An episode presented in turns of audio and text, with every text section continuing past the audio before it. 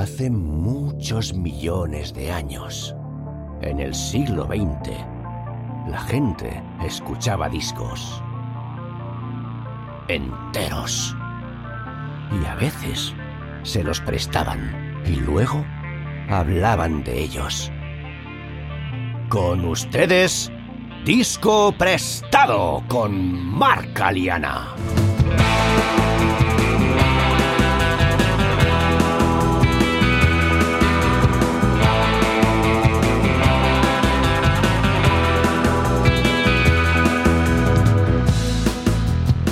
Muy buenas, bienvenidos y bienvenidas a Disco Prestado. El episodio de hoy es la tercera de las cuatro partes en las que el bajista y productor musical Mickey Santamaría y yo charlamos sobre el disco Blood Sugar Sex Magic de los Red Hot Chili Peppers. Si no habéis escuchado los dos episodios anteriores, os recomiendo que empecéis por ahí. En esta entrega, entre otras cosas, Mickey y yo comentamos la música, los sonidos y las letras de las cuatro canciones siguientes del disco, Mellowship Slinky in B Major, The Righteous and the Wicked, Give It Away y Blood Sugar Sex Magic, el videoclip de Give It Away, el magnetismo de Anthony Kiedis en los videoclips de esa época, la importancia de las baterías de Chad Smith en el sonido de la banda, lo picante de las letras de los Chili Peppers y la censura en Estados Unidos. Y por el camino nos encontramos con James Addiction, Rage Against the Machine, Motorhead, Jimmy Page, Nina Hagen, Robert De Niro, River Phoenix, Truman Capote y la mítica serie The Young Ones, también conocida como Als Jovas o Los Jóvenes. Antes de ir a la charla, solamente recordaros que cuando Mickey y yo mencionamos a Rick Rubin, nos referimos al productor del disco, y que una guitarra fretless es una guitarra sin trastes. Y sin más preámbulo, Mickey Santamaría nos presta Blood Sugar Sex Magic.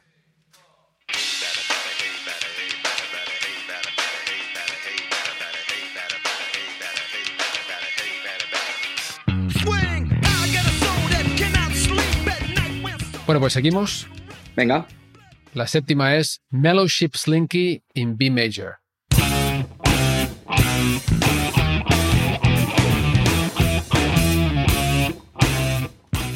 Uno de mis favoritos. Es que es este de.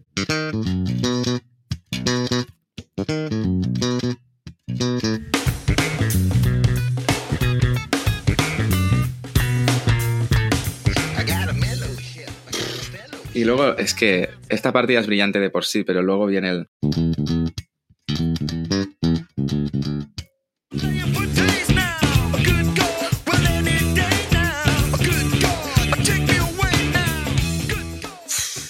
Es decir, aquí es donde está el solo que hablábamos antes. Sí, sí, el de.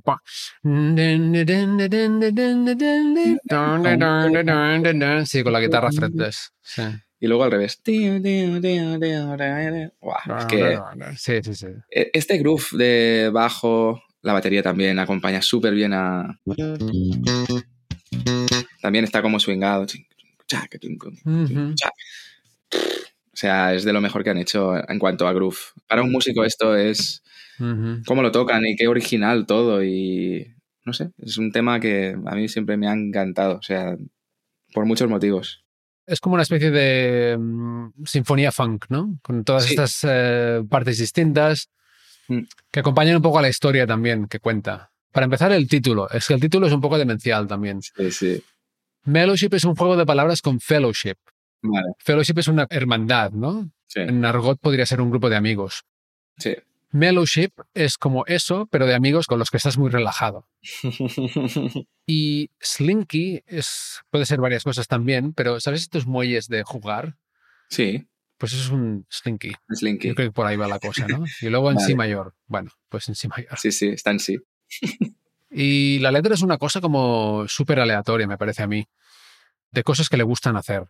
Menciona su apodo, que es Swan. Ajá. Le empezaron a llamar así al muy al principio de los Chili Peppers, cuando aún ni se llamaban Chili Peppers. Antoine de Swan. Un Swan es un cisne. Sí, sí, sí. Antoine de Swan porque rimaba simplemente. Y se ve que hay muchos mitos sobre si él cuenta en su biografía, que le han preguntado muchas veces si le llamaban así porque tiene el, el pene curvado y cosas así. Uh, vaya, con forma de... Dice que no, que es porque rimaba con Antoine. Ah, hay muchas referencias sexuales Y referencias culturales también. Menciona al escritor Charles Bukowski, a Mike Tyson, a Robert De Niro también sale por ahí. Y al final la canción acaba con el riff este, el, el riff en sí, y va diciendo como These are some of my favorite things.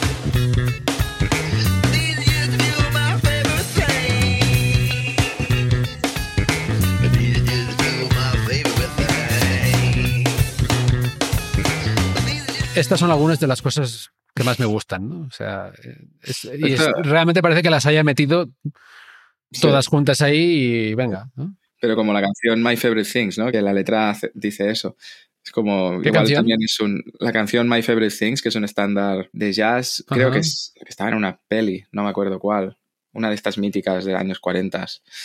My Favorite Things. La canción dice eso. These are some of my favorite things. Ah, mira. Es la de. Ah, sí, sí, sí, sí, sí. Era de una peli, pero Sí, sí, sí. seguramente está en referencia a eso también. Ajá, O sea, también es parte cultural. No, sí, sí. Yo las colaba. Sí, pero es lo mismo de antes que, que decía antes, ¿no? O sea, con una habilidad eh, para la rima y por. Y realmente es una canción muy de. El ritmo a mí me da como que el tío va paseando por la calle, ¿sabes? Sí, Es como muy así, ¿no? sí. Y tiene rimas surrealistas, como por ejemplo Coyote con Truman Capote. Me encanta. O sea, sí, sí, es, es muy, realmente muy ingenioso. Muy guapo el tema.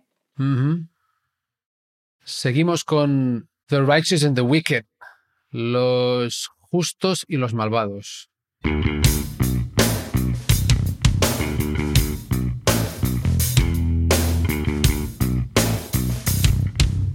Es un tema menor un poco para mí, ¿eh? Esta.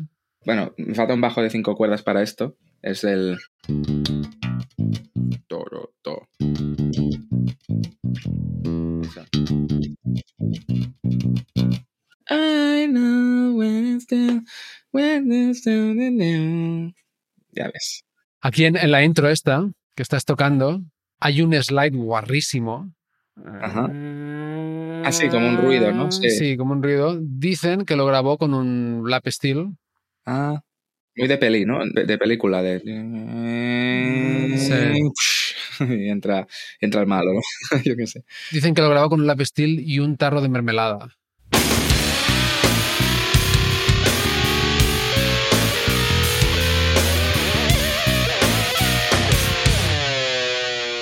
Y el estribillo es como oscuro, ¿no? Un poco. Y en este estribillo pasa una cosa muy curiosa, que es como si cantaran dos estribillos distintos.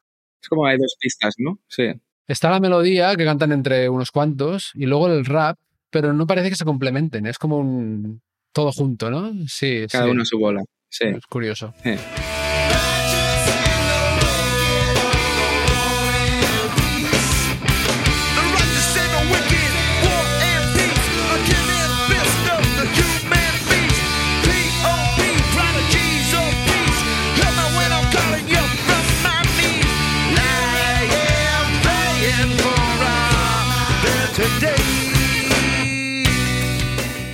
Un riff también, es que en eso son, son unos genios.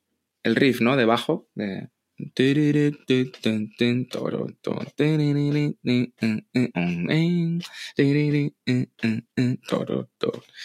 Ya tienes el tema, un poco, ¿no?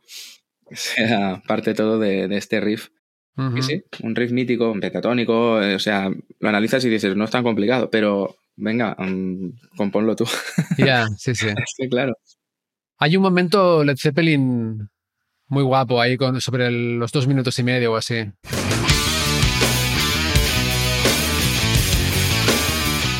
Y luego la tercera mayor.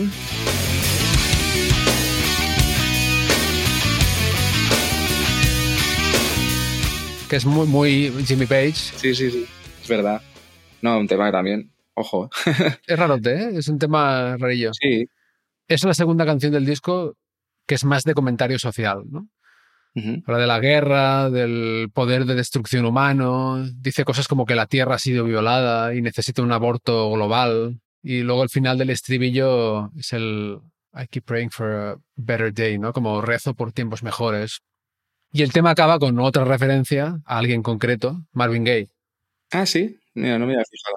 Dice Marvin Gaye, mi amor, ¿en qué nos hemos equivocado? O algo así. Sí. Ostras. Es interesante. Sí, sí, sí. Y posiblemente no me extrañaría que estuviera inspirado por las noticias que decíamos antes. Violencia, sí. Sí, la guerra del Golfo, la guerra de los Balcanes, pero habla un poco más de la violencia en general, ¿no? Del planeta. Sí, sí, sí. Total. Bueno, pues Give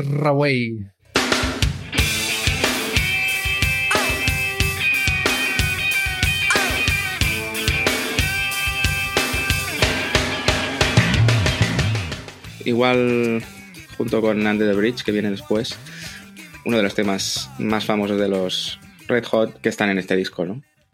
Give It Away es posiblemente, sí, uno de los más representativos de la banda. Sí, total.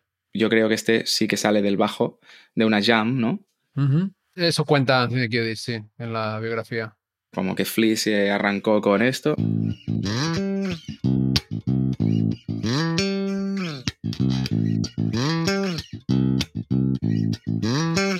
Una versión parecida a, esta, porque yo sé que Rick Rubin aquí hizo trabajo también.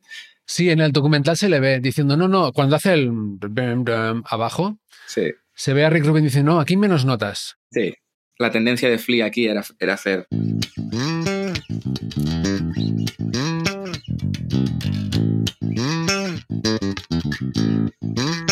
O sea, él llenaba todos los huecos esos. Y Rick Rubin fue el que le- cuando estaban grabando el disco, ¿no? Le dijo, no, no, hazlo simple. Pam, pam, pa, pam, Ajá. Y así fue.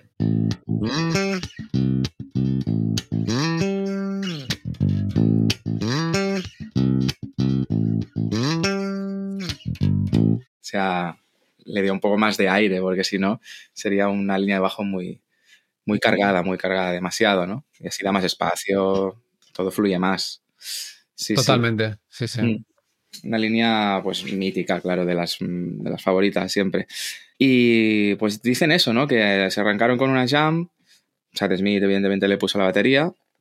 Y luego, que, como que Kiddis empezó a lanzar, pues, frases. Y lo primero que se le ocurrió fue Give it away, give it away, give it away. Y luego ya creó una letra a partir de aquí, que supongo que estarás más informado que yo. Pero sí, que acabó siendo un tema que sale de una jam y acaba siendo, pues, un temazo. Sí. Ujú. Sí, el Give It Away, Give It Away, yo he leído lo mismo, que le salió así. Bueno, Give It Away, Give It Away tiene este rollo muy particular de pronunciarlo, ¿no? Y que se inspiró, o sea, esta frase concretamente, que significaría como regálalo, ¿no? Ujú. O déjalo. Sí, Give It Away, por el contexto, regálalo y más sabiendo la, la historia. Ujú. Resulta que estuvo con Nina Hagen, que es una cantante y compositora alemana, así como de punk y synth punk. Estuvo con ella un tiempo. Es algo así como que Anthony Kiedis vio en el armario de ella una chaqueta que le gustó. Dijo, ah, qué guapa esta chaqueta, tal igual. Y ella le dijo, quédatela. Y dice, ostras, pero si mola un montón, seguro y tal. Y ella dijo, sí, sí, you have to give it away, ¿no? Como que si regalas cosas, pasas la buena energía, ¿no? Y se le quedó y cuando hicieron eso, pues le, le salió así. Sí, ¿no? Y el- la lectura de, de que la- la- las posesiones no son tan importantes, ¿no? Igual también, de que no hace falta tener tanto para ser feliz, seguramente. Supongo que hay una lectura en ese tipo también. Sí, puede ser. Luego en la letra hay un montón de, claro, referencias sexuales otra vez. Sí. Lo que está dando Away eh, a veces es eh, sus eh, jugos vitales. Y hay muchas referencias culturales también en esta. Bob Marley. Hay una menos obvia al actor River Phoenix, que murió poco después de sobredosis, que era muy amigo de ellos por lo visto y iba por el estudio. Sí, era el mejor amigo de Flea. Dice, There's a river born to be a giver. El river este es, Es River Phoenix, sí. en, la, en la letra parece que habla de un río, pero habla de él. Y se ve que le tenía mucho cariño. Sí, luego Mm. un par de años después murió afuera del Viper Room en Hollywood, Hostia. una de las salas así pequeñas míticas. Que por cierto es el hermano de Hawking Phoenix también, el, el Joker. Es el hermano. Correcto.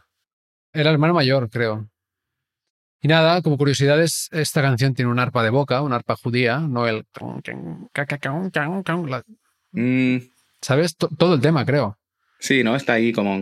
Sí, que es esta pieza de metal, ¿no? Que te pones en la boca y que eh, tiene como un resorte y va haciendo...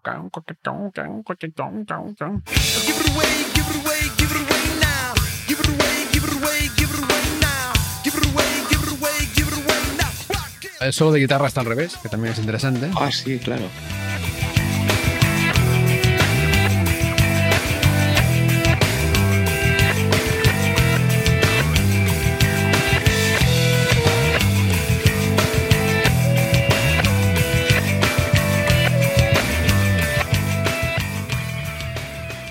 Sí, ahí fue un poco George Martin, ¿no? El, el rollo este mm, de producción Beatle, de, de experimentar con las cintas y tal, supongo que se inspiraron en eso y dijeron, pues ¿por qué no? Solo al revés. y lo curioso es que queda muy bien. Queda muy bien, sí, sí. Mm. Que luego en directo John Frusciante toca un poco mm, solo a su rollo, ¿no? Un poco al rollo así Jimi Hendrix. Sí, pocas notas, pero Sí. a lo guarro. Esta canción fue el primer single y por lo visto algunas emisoras de radio no lo quisieron porque no tenía melodía. Mm, Demasiado rapeado. Sí, sí, al principio creo que fue una emisora importante de Texas que les dijo, volved cuando tengáis una canción con melodía. ¿ves? Ah, que no. Ya. Pero luego fue pillando tracción y creo que fue en Los Ángeles que la pusieron en una emisora importante, no sé si fue K-Rock, y empezó a subir, subir, subir. Y luego aparte hay un vídeo muy divertido y, y precioso de esta canción. O sea, es Sí. muy guapo. Mm, Está en el desierto. mm. Es en blanco y negro también el, el vídeo. Y van pintados plateados, ¿no? Van pintadísimos. Sí, incluso la- las guitarras también las pintaron, creo. Exacto. Está- sí, sí. Hay unos reflejos muy chulos ahí. Sí, está muy guapo. Flea lleva como unos pantalones con unos cuernos al principio. No, no, es muy, muy guapo. Exacto, y empieza con Flea con una especie de pantalones con unos cuernos a los lados, haciendo como un, ¿no? Subiendo así los brazos y luego se ponen unos bailoteos. Chad Smith lleva unos cuernos. Anthony Kiedis lleva las trenzas. Como un taparrabos. Sí, también. Y se toca, creo, también ahí en, en los huevos Sí, a ratos. ser. Y en este sí que llevan instrumentos. Pero hay una cosa que me llamó la atención de este videoclip y el de Under the Bridge, que es que hay primeros planos, bueno, primerísimos planos de Anthony Kiedis mirando a la cámara, o sea, haciendo el playback mirando a la cámara, Sí. y tiene un rollo muy especial. Ujú, O sea, tiene una forma de mirar y de hacer el playback y tal, que es, mm, tiene como un, un carisma así, algo que te atrapa. Puede ser. Y no lo había visto hasta ahora. Nunca me había fijado y tampoco había visto esos vídeos tanto, pero tiene algo ahí, como no sé, sincero, no sé, algo, algo interesante. Puede ser. Es como un tío muy malote, ¿no? En, en- en actitud. De que te pone la cara así como muy rapero, pero a la, a la vez es como te, te da un rollo de, no sé, de que no es tan malo como parece. Como que te puedes fi- medio fiar de él, ¿no? Sí, sí, sí. Te da buen rollo. Es como un rapero así. A mí me recuerda al cantante de Macaco, eh, sobre todo en, en este, en esta época. Ah, sí. O sea, al revés. El cantante de Macacos me recuerda a Anthony Kiedis. En el rollo este que estás diciendo, de, vale, tienes la actitud así como de tío malo, pero en realidad parece que, que hay algo dentro. No sé, a mí me da, me da este rollo Anthony Kiedis siempre. Y sobre todo en este videoclip, que ahora lo estoy así repasando y digo, digo wow, sí, sí, esta actitud mola mucho. Sí, sí. Es curioso porque esta canción en directo la suelen tocar como más lenta, ¿no? Sí, la disfrutan mucho tocando lenta, sí. Sí, y a veces a mí me cuesta, ¿eh? La verdad. La- me cuesta eh, cuando oigo las versiones en directo, no sé, me falta este... No sé, es difícil. Cuando te has acostumbrado a escuchar una canción a un tempo, cuesta ir atrás, ¿no? Pero es curioso. Esta siempre me ha llamado la atención que... Sí. Sí, nunca, nunca la tocan demasiado rápida, no, no. Tienden a, a tocarla más lenta. Sí, curioso. Hmm. Esta canción es lo primero que yo escuché de Red Hot Chili Peppers y me acuerdo del, momen- del momento, además. Toma. Tendría yo como ocho años y a mi padre le habían dejado unos, unas motos de estas pequeñas ¿Sí? que tienen como dos ruedas por detrás y una por delante. Ah, mi, padre, mi padre trabajaba en cosas de motor y tal. Y estábamos en el parking de un centro comercial que no había nadie a mitad del día y a mí no, no me, nunca me ha gustado el motor y estas cosas. Y ya sé que a ti sí, pero Sí, sí. me llevaba a las carreras a veces de motos, de, De tal, y yo siempre estaba ahí aburrido en el boxes. y estaba yo en el coche y puse la radio y salió esta canción. Y me acuerdo que a mí me sonaba Churruway, Churruway, Churruway Now. ¿no?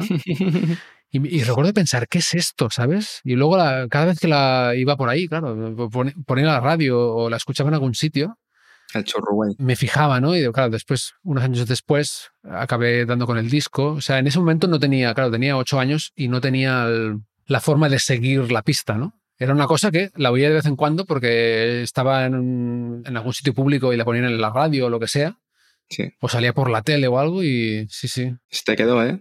Sí, sí, me acuerdo perfectamente. Me acuerdo del, incluso del, era una Renault Express de color blanco, la furgoneta, y me acuerdo del el tablero con el, el radiocassette Sí. el- ¿sabes? y mirarlo como si me fuera a dar la respuesta, ¿sabes? El radiocassette.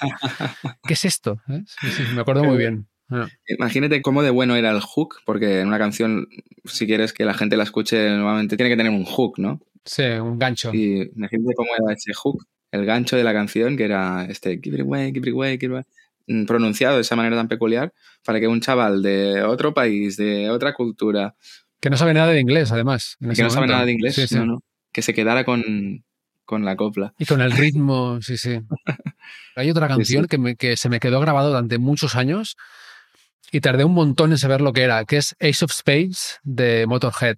Sí, que salió, yo estaba viendo a Jovas, ¿no? The Young, Young Ones, esta serie que, que- que- inglesa que la pusieron en, en Cataluña mucho tiempo, y salían Motorhead tocando esa canción, y no tenía ni idea de lo que decían, ni de quiénes eran tampoco, ni nada, pero cuando salió esa canción me quedé súper flipado, ¿no? Y, y durante muchos años, Ancient Faith, Ancient Faith, ¿no? Hasta que un día por fin la escuché y le Ancient pude preguntar a alguien o algo, ¿no? ¿Qué, qué es esto? ¿Pero esto qué es? Sí, sí. Bueno, sí, sí, sí, se te queda y mira. Sí, sí. No, no, Kirby Way es un gancho increíble, o sea, Total. es como la de Racing Machine de I would do what they told you, que la gente no sabía lo que decía, pero da igual, Sí. se te quedaba y, y era el, el gancho ¿no? de la canción también. I what they told you. Ujú. Give It Away, por cierto, es un gancho. Bueno, podríamos decir que es el estribillo de la canción, Sí, pero solo tiene batería y voz, sí, que es aún más. mm, Bueno, es una influencia ahí del hip hop y tal, ¿no? Pero la guitarra hace como. Sí, o sea, es básicamente... en algunos la guitarra, hay guitarra, pero no siempre. En el primero no hay. Hay un estribillo que es voz y batería. Es verdad, sí. Algunos sí, otros no. El segundo estribillo es el que no, pero Ah, vale, vale. Y luego hay uno que sí y no, ¿no? Hay uno que se repite con, con y sin guitarra, es verdad. Sí, sí. Pero sí, Sí, sí, sí. Bueno, brutal. Temazo absoluto y más difícil de tocar de lo que parece también.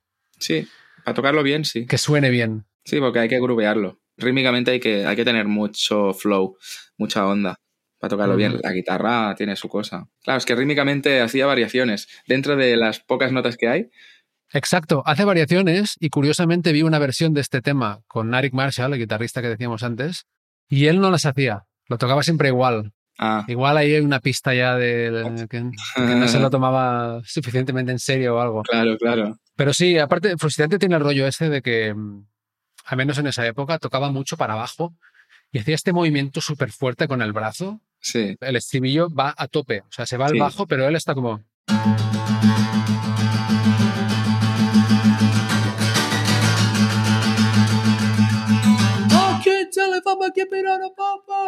sí, sí, sí, total.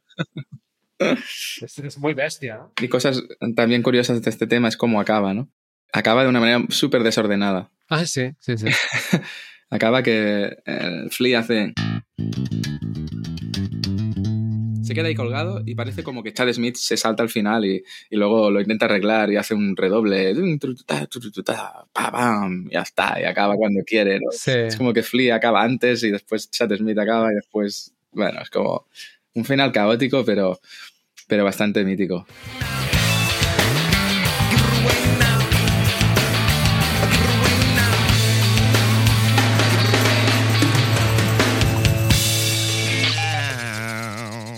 Sí, y seguramente acabaron así porque era abierto. Fue random, Porque improvisaban. porque la toma acabó así. Muy probablemente, sí, sí. Mm, Brutal, brutal, temazo. sí. Estáis escuchando Disco Prestado. Yo soy Marc Aliana y el invitado de hoy es el bajista y productor musical Miki Santamaría. Si no lo habéis hecho ya, os invito a suscribiros para enteraros cuando publiquemos nuevos episodios. Y ahora volvemos a la charla. Seguimos con Blood Sugar Sex Magic, que le da título al disco.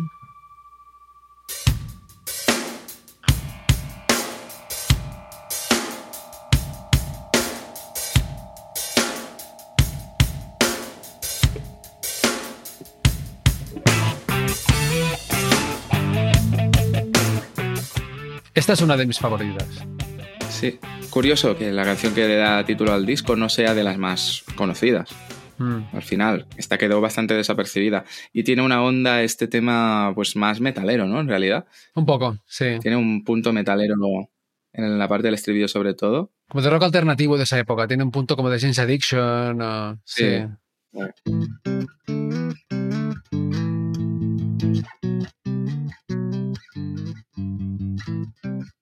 También curiosa esta línea de bajo, que son quintas, ¿no? Con el bajo normalmente tocamos una nota siempre. Y aquí Flea mm, está tocando siempre dos notas.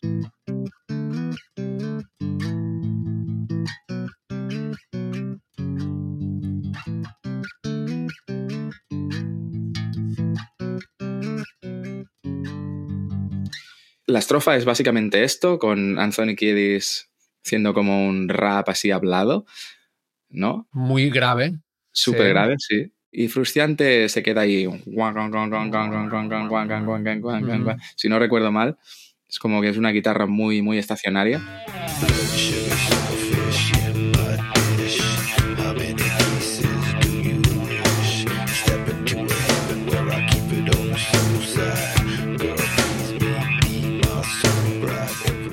Y luego ya se van al estribillo y es el riff ese, ¿no?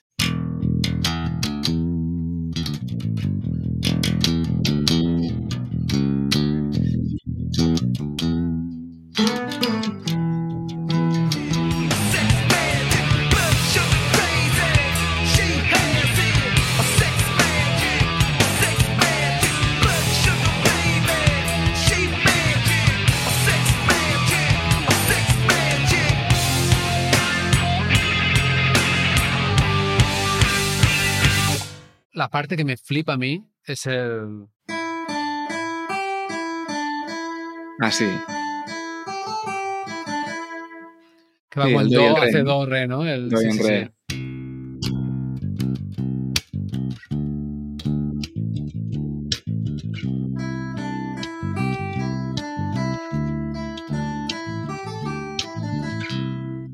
Sí, sí. Y la guitarra cada vez se va a un fuzz más extremo, más. sí. Va como subiendo. A mí es de las que más me gustaba tocar en directo. Sí, esta no la toqué contigo, creo. Creo que la toqué ya en Estados Unidos. Yo creo que no la. No, con California Gators no la hemos hecho nunca. Hostia, pues mira Pero- que Mm. eh, al Dani a la batería y le molaría, ¿no? Empezar este Ya, tema. ya. Es el ya. típico tema que las baterías empiezan, Sí. pero nadie le sigue, ¿no? Es verdad, claro, no hemos hablado de- del principio. Claro, claro. Mítico esto. Canción que se reconoce por la batería, sí, sí. Sí, sí, muy mítico esto. Con el Charles ese puesto estratégicamente, ¿no? Joder. Que con la batería también se pueden hacer cosas creativas y, joder, es un gran ejemplo este tema, sí. Sí. Y ya que estamos, hay que decir que Chad Smith es un poco el unsung hero, ¿no? Que dicen en inglés, como el héroe que nadie celebra tanto, ¿no? Sí, sí. O sea, es una parte de este sonido y de este disco brutal. O sea, con cualquier otro batería habría sido un disco muy distinto. Totalmente, sí, sí. Y no hacía tanto que estaba con la- en la banda. Él entró en los, a los Red Hot en 88, creo, 89. Como frustrante, ¿no? Sí, igual la misma época, ¿no? O sea que no llevaban tanto tiempo tocando juntos, ¿eh? Pero había una química increíble y se ha quedado hasta el día de hoy. Sí. Y bueno, no, no era mucho tiempo, pero claro, ya eran un grupo que giraba mucho, Sí. pasaban mucho tiempo tocando juntos, ¿no? Sí, Hoy en día se- es difícil encontrar, bueno, es difícil hacer una banda directamente y quedar por quedar y claro, esta peña les ah, es- firmaban un contrato discográfico y, ¿no? Por no sé cuántos discos y tenían un sueldo, o sea, no tenían que estar pensando en otras cosas. Hoy es No. más difícil profesionalizar tu carrera artística, ¿no? puede ser. Bueno, no sé, tú sabes más que yo de, los entresijos de la industria discográfica. No, pero lo, que pasa ahora es que en general un músico que esté en una banda conocida, a no ser que sean grupos como los Red Hot, que realmente lo tienen como parte de su día a día, no se suele ensayar mucho ni se suele pasar mucho tiempo con los miembros de la misma banda. Como hay pocas bandas realmente unidas en ese sentido. O sea, muchas veces lo que pasa es que llega el punto en que ya son ricos, tienen dinero para vivir cómodamente y ya empiezan a vivir la vida y se olvidan de la música. La música pasa a ser un trabajo. En cambio, los Red Hot, aunque sean millonarios, siguen viviendo la música como cuando tenían 15 años y, y siguen unidos como grupo, como banda, como si fuera pues una banda amateur, que se lo toman como un hobby, ¿no? Y eso está, está muy bien. Creo que en eso, pues claro, se nota en la música que hacen, de que son una banda. Sí, Sí, al al menos en esta época sí se notaba muchísimo. sí, sí. sí. La letra de esta es, bueno, directamente sobre el acto sexual, como una experiencia sobrenatural prácticamente. Con muchas referencias explícitas, también muchas met- metáforas al estilo Kiedis. Sí. Hay una parte que dice algo así como, cada mujer tiene un pedacito de Afrodita. Que Afrodita era, el- era la diosa griega del, del sexo y la lujuria, ¿no? Sí, ¿no? Copular para crear un estado de luz sexual, besando su virginidad, mi afinidad. Me mezclo con los dioses, me mezclo con la divinidad. ¿no? Es un rollo. I mingle with the gods, I mingle with divinity, blood sugar baby. Hostia, realmente eh, están un poco obsesionados, ¿eh? Hay, hay que decir. Sí, sí, ¿no? Anthony sobre todo. Y hay, por cierto, sí, el CD, la versión que tengo yo, no tiene el típico parental advisory, Ah. ¿sabes? Debería Pero tiene igual, una pegatina, es que, es, es que no recuerdo dónde lo compré, igual es antiguo, ¿no? claro, hace mucho tiempo, Mm. pero es está fabricado en Francia. Pero igualmente tiene una pegatina que dice contains language that some people may find offensive.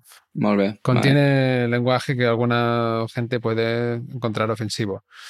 O sea, ahí eh, explícitamente semen, pene, Sí, pito, culo, pis, teta. Sí, sí. y luego todas las metáforas, ¿no? También. Claro. Eh, No, no, claro. Un chaval joven, pues igual, sí, no es la mejor cultura que le puedes dar, pero bueno, está bien que avisen. bueno, sí, depende, ¿no? Depende. si- claro, no- nosotros no lo entendíamos, No, pero alguien de Estados Unidos, mm, pero sí. Eh, Bueno, igual- igual más que nada hay una edad, ¿no? Si, si eres padre y lo Sí. puedes. Hoy, hoy ya no se puede controlar, yo creo, pero. no, es muy difícil. Bueno, es como antes mencionabas a Racing Against the Machine. Racing Against the Machine sí que son. No con el sexo, pero son. Sí, son cañeros. Sí, sí. Sí, insultos y de todo. sí. Yo hasta que me mudé allí no era consciente de hasta qué punto, claro, hay que vigilar lo que cantas donde estás. Mm.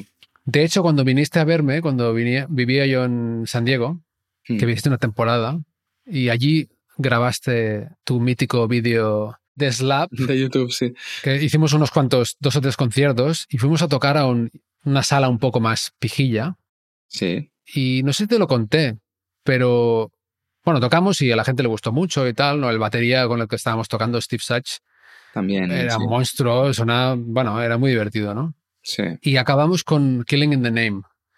Y al final me vino el director y me dijo, todo muy bien, menos el lenguaje. I don't appreciate the language in the last song. Claro, te das cuenta de que sí, de que, o sea, que no, Ahí se ofenden. cuando escuchas música en tu propio idioma no, puede- no se puede separar. ¿no? Y allí Ya. están mucho más acostumbrados a oír las letras tal y como entran. Claro, no somos conscientes y sí, sí, claro. Es lenguaje bastante agresivo, pero por eso supongo que en televisión ahí lo tienen siempre muy capado, ¿no? La, la F-word no, no la pueden decir en televisión. Bueno, pero eso porque son muy puritanos también. Aquí tenemos Sí. una, hoy en día una perspectiva de eso, incluso si hay canciones con referencias sexuales explícitas, no somos tan puritanos con esto. Sí, sí, sí. Pero allí sí, y luego las palabrotas también son mucho Sí, más... em, El shit, el fuck, sí, sí. Y hasta aquí el tercero de los cuatro episodios de Disco Prestado que dedicaremos al Blood Sugar Sex Magic de los Red Chili Peppers. Si queréis apoyar este podcast, os animo a dejar una reseña, buena si puede ser, donde quiera que lo estéis escuchando. También podéis seguirnos en Instagram en arroba discoprestadopodcast o enviar vuestros comentarios a discoprestado arroba proton.me. Tenéis los enlaces en la descripción del episodio. Y eso es todo por ahora. Volveremos el próximo jueves con la cuarta y última parte dedicada a Blood Sugar Sex Magic. Hasta entonces, muchas gracias, salud y buena música.